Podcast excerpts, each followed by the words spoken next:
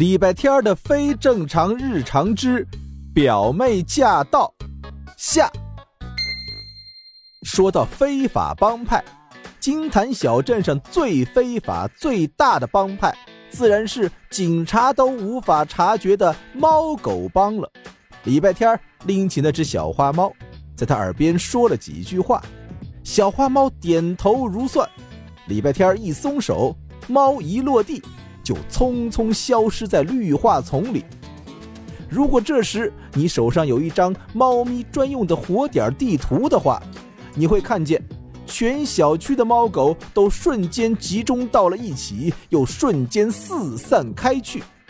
紧接着，不到五分钟的时间，那只传递消息的小花猫跳上了坐在草地上休息的礼拜天的膝盖。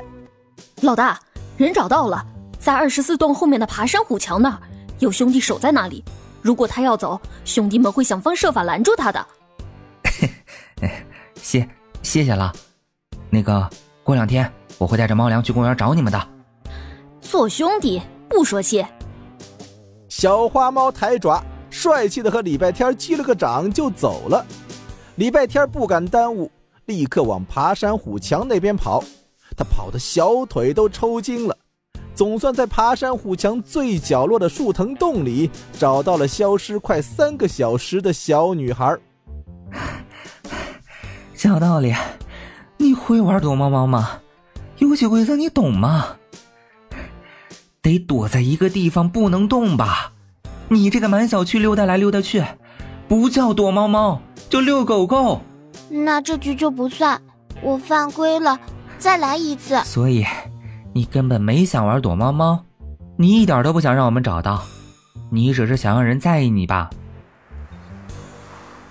蓉蓉错愕的抬起了头，又飞快的低下头去。礼拜天在他旁边坐下，捶着自己抽筋的小腿。我有一个弟弟了。我知道啊，你昨天说过了。奶奶说，有了弟弟就要保护他，让着他。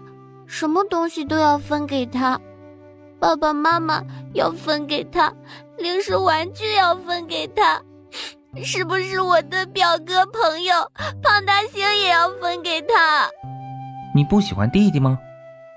喜欢弟弟，也喜欢表哥胖大星，不想让给他。那就不要让。蓉蓉怀疑自己的耳朵听错了。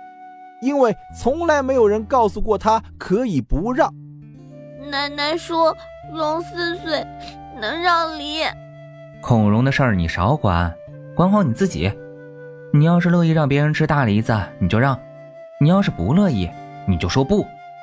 同样的，有人要你让出心爱的玩具、最好吃的零食，你都可以说不。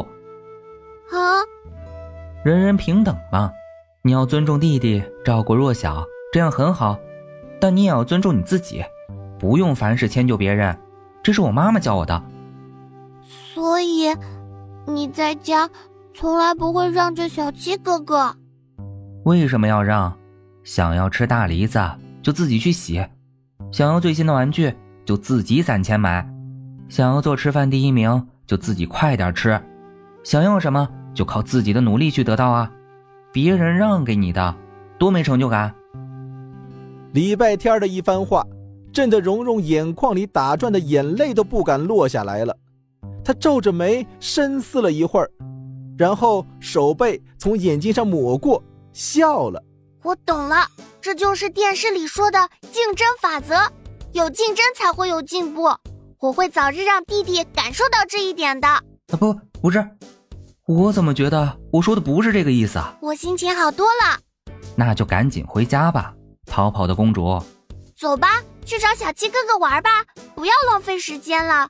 谢谢你啊，那个谁，你敢不敢记住我的名字？心情大好的表妹拽着礼拜天奔跑起来，像一只雀跃的小鸟。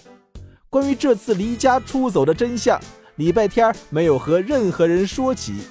他把表妹交给方少景之后，就骑着自行车匆匆赶往动物园了。再迟到下去的话，只怕动物园里也有动物要离家出走了。下集预告：什么？礼拜天被绑架了，当着李小七的面就在李家家门口，这这是什么魔幻日常啊？